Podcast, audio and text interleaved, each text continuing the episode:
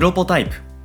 この番組は音声編集システムへの100の新機能リリースまでの過程をお届けする開発連動型ポッドキャストになるはずだった番組ですがなぜか開発は一つも進みません。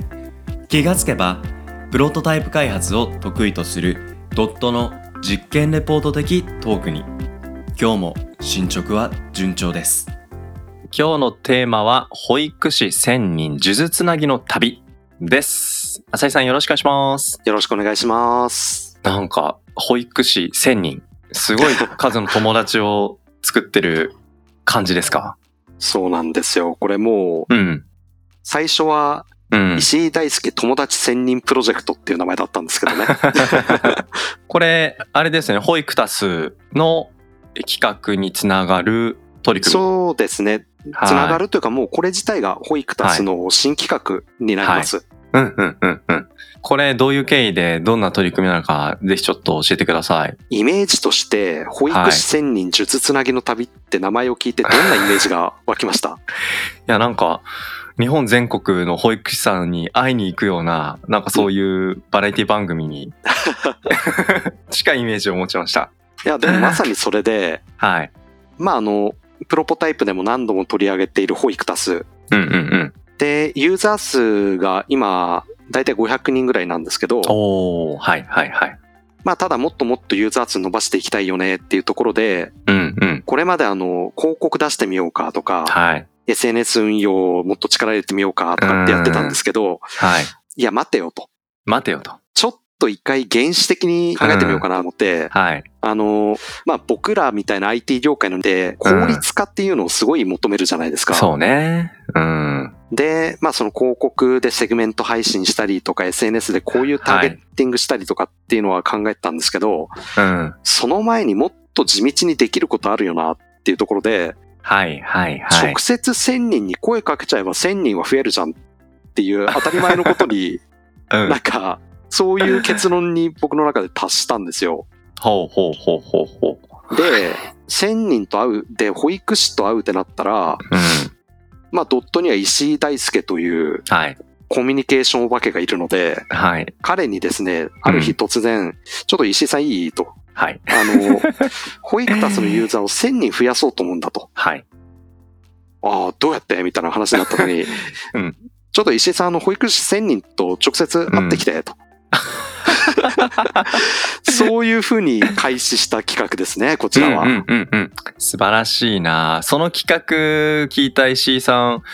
そんな妙案はなんか今まで思いつかなかったけどめちゃくちゃいいねって喜んだんじゃないですか。そうですね。彼がすごいところって、普通は1000人と会ってきて、マジかじゃないですか。なんですけど、まあ、マジかとは言ったんですけど、あの、すぐに、いや、でも確かに、うん。それって大事だよね、と。うん。は今まで結構かっこつけた作戦ばっかりやってたから、い。はいはいい、いかもしれないと。うんうん。で、やっぱりあの、もともと20年間保育園のうん。園長とか経営者をやっていた人なので、はい。デジタルよりも人とのコミュニケーション、感情に寄り添う方が全然強い人なんですよ。ヒューマンインターフェースの方が強いってことですね。ですね。うん。で、まああの、今こういう時代なので、うんさすがにあの直接会うのはちょっと難しいっていうところで、ズームとかかでも OK と。うん。うんうんで、まあ本当に直接会っちゃうっていうのもありで、もうとにかく1000人と話をしましょうと。はい。でもデジタル絡む部分は石井さんやらなくていいよと。はい。もうコラムだとか、アクセス数のやつとか、うん。広告とか、もう全部俺がやるから、とにかく石井さんもう1000人立ってきてっていううんところに今、彼は注力しているんですけど、はいすごいですよ。とんでもないな、この人っていうふうに、もう今、新しい取り組みがもうすでに何でしょうこの先の期待感をかなり浅井さんの中に生み出してやまないって感じなんですかね。そうですね、なんかあうの、んまあすごい言葉にすると陳腐なんですけど、うん、適材適所とはこのことだなっていう。すごい面白い話聞けそうだなってワクワクしてますけどこれまではい適材適所とは言えなかった時期が結構長かったなっていうそうですねこともまあ一方でありますよね。冬の時代が続いてたかもしれないんですけど、はい。いや、もちろん、あの、これまでがダメだったとかって話ではなくて、うんうんうんはい。あの、明らかに人と会う仕事をお願いした時の方が、うん。あの、得られてる効果がでかいなと。うんうんうん。で、ぜひですね、このポッドキャスト今聞いてる方はですね、はいツイッターで、うん。ホイクタス石井で検索してみてほしいんですよ。おこれで、ホイクタス石井で、うんなん。かあの話題のツイートとか最新とかアカウントとかってあると思うんですけど、はいはいはいはい。最新の方を見ると、うん。あの、ホイクタスの石井さんと話をしましたっていうところで、はい石井さんからすごいパワーをもらいとか、すごい楽しかったみたいなのがいっぱい流れてるんですよ。今、収録中ですけど、調べちゃおうかな。ぜひぜひ。はい。で、うんまあ、あの、これはぜひ SNS で感想とかもうん教えてくださいねっていうふうにやってるっていうところもあるんですけど、うんうんうんやっぱり突然なんか知らない人から千人術つなぎの旅という企画をやっていて、みたいな。怪しいじゃないですか。怪しい。で、もう皆さんなんかあの、怪しくなすとかう、んうんうん 全然大丈夫でした、あったりして。へーでもなんかあの、すごい盛り上がって楽しかったっていうような人がすごい、はいはいはい。現時点でもななかなかの数見れて、うんうん。で、これって、まあ、いわゆるあの、なんだろう、ソーシャルネットワーキングの、うん。もう本当の初歩の初歩というか、いや、いい直接お会いしした人との話が拡散していってっていうのが、見ていてすごい気持ちいい広がり方をしているなと。いや、そうですね。うん。うん。これ、石井さん一人がはい、保育達やるぞって頑張ってた時代、僕も知ってますけど、うんもちろん一人じゃないですけど、まあ、ソーシャル上で彼が一生懸命やってた時代ありますけど、今は、このハッシュタグ、保育士1000人、数珠つなぎの旅。はいこのハッシュタグ一つでう、んいろんな人がソーシャル上、ツイッター上で、なんか発信しまくってるんで、石井さん一人孤独の時代ってのはもう、当の昔に終わった感じがしますよ。そうなんですよ。だからもう、ホイクタスの、まあ、あうんの、リリースして1年以上が今経っているので、はい。少しずつあの、リニューアルも進めているわけなんですけど、はい。リニューアルのところではなんかこれまでは結構その石井大輔をフォーカスしたような形でやってましたけど、うん。変な話逆に石井さんの色っていうのがどんどん薄れていって、うんうんうん。でも知ってる人はその石井大輔っていうもう保育たちの顔がいるよねと。はい。なんかこういう、やっぱりあの、保育士やってた方とか、保育業界にいる方って、もうさっきもこの表現使ったんですけど、はい。人の感情に寄り添うっていうのうが、ん。すごいうまいというか、うんうんうん。できている方が多いんだなと。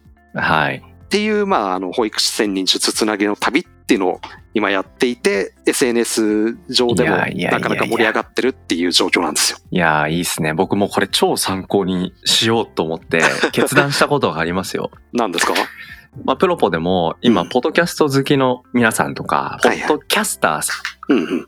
たちに、まあ、お役に立つことの願いを込めたサービス作りをして、もう1、2ヶ月ぐらいでリリースできるんですけど、リリースした後にそのサービスの認知を広告に頼らない、ウェブに頼らない、ポッドキャスター1000人、呪術つなぎの旅、ハッシュタグ。いいっすね。うん術つなぎシリーズみたいな感じになってる。呪術つなぎシリーズ。ちょっとね、保育士に比べると、ポッドキャスターって文字数かさむんで、うんうん。うん、なんか流行んなそうだなって気もするんですけど、もうコンセプト、うんポッドキャスターにとにかく会う。会って話をする。でね、やっぱり SNS での発信だけだとなかなかうまい発信できないなっていう。うんまあデジタルと絡むといろいろ苦戦する方って、決しうんうんて石井さんだけじゃないはずなんですよ。うんうんまあ、正直僕も何発信したらよくよくわかんないなとか思うことがあります。まあなんか人と会って話をして、で、こんな人に会ったようんうんね、僕なんかで言えば、ね、あの、ラジ歴のソッシーと会ったよ、プロポってやってるんだで、その中でプロポタイプとかなんかいろいろやってるらしいよ。うんうんポッドキャスターのためになんかサービス始めたらしいよ。うん。なんかそうやってね、僕と話したよとか、うんうんなんか僕がなんか、ポッドキャスターのためにやりたいって頑張ってる、その姿を応援してくれる人、なんか1000人もね、繋がったら、一人ぐらいお友達できるんじゃないかなと。そう、これ、うん。なんかあの、始めようと思ったきっかけ、さっき、うん。あの、そういうのをもっと地道にやんなきゃと思ったって言ったんですけど、きっかけがあって、お、それは？僕の、先輩経営者とちょっとあの、うんはい。お話をする機会があって、はい。で、その時に、まあ、あの、保育タスってのやってんだけど、なかなかうまくいってないんですよね、っていうのを言った時に、結構あの、うまあ、ちょっと怒られたというか、説教みたいな形で、はい。その人はあの、マッチング系のうん。サービスというかビジネスもやってた方なんですけど、はい。あの、まあ、ユーザーをいっぱい増やさなきゃいけないっていう時に、お前今何やってんのって言われて、うん。うん。で、まあこんなのやってます、こんなのやってますって話をしたんですけど、そうじゃなくて、もう直接1000人集めてこいよと。何スマートにやろうとしてんだよと。みたいなことをガツンと言われて、うんで、ちょっとそういうのをお前格好つけないでいろいろ考えなって、なるほどな。で、悶々と考えてたら、いや、そうか、1000人とまずは会うかと。うんまあ結局それはあの石井さんに頼んでるんですけど、いやいやいやいや。でも、うんその保育タスっていうプロジェクトをスマートにやるんじゃなくて、うんもっと人に寄り添うじゃないですけど、泥臭くね。うんうん泥臭くやっていかないとなっていうところで、僕が幸運だったのはもうその考えのところに、うんあの話したら石井さんっていう人はもう動いてくれる人だったっていう、それにつきますね。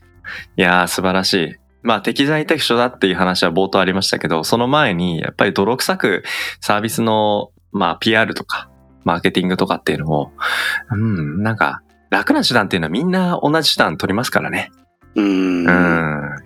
で、やっぱり対面とか泥臭くっていうのはみんなやっぱり恥ずかしさとかうん体力も使うし、それでね、人と会ってどう思われるかとか、いろんな心理的障壁、これを突破して、ね、いきなり保育士1000人呪術つなぎの旅っていうのやっててみたいな、うんなんだろこいつって、ただものじゃなさそうだなって、もうそこで心掴んでますよね。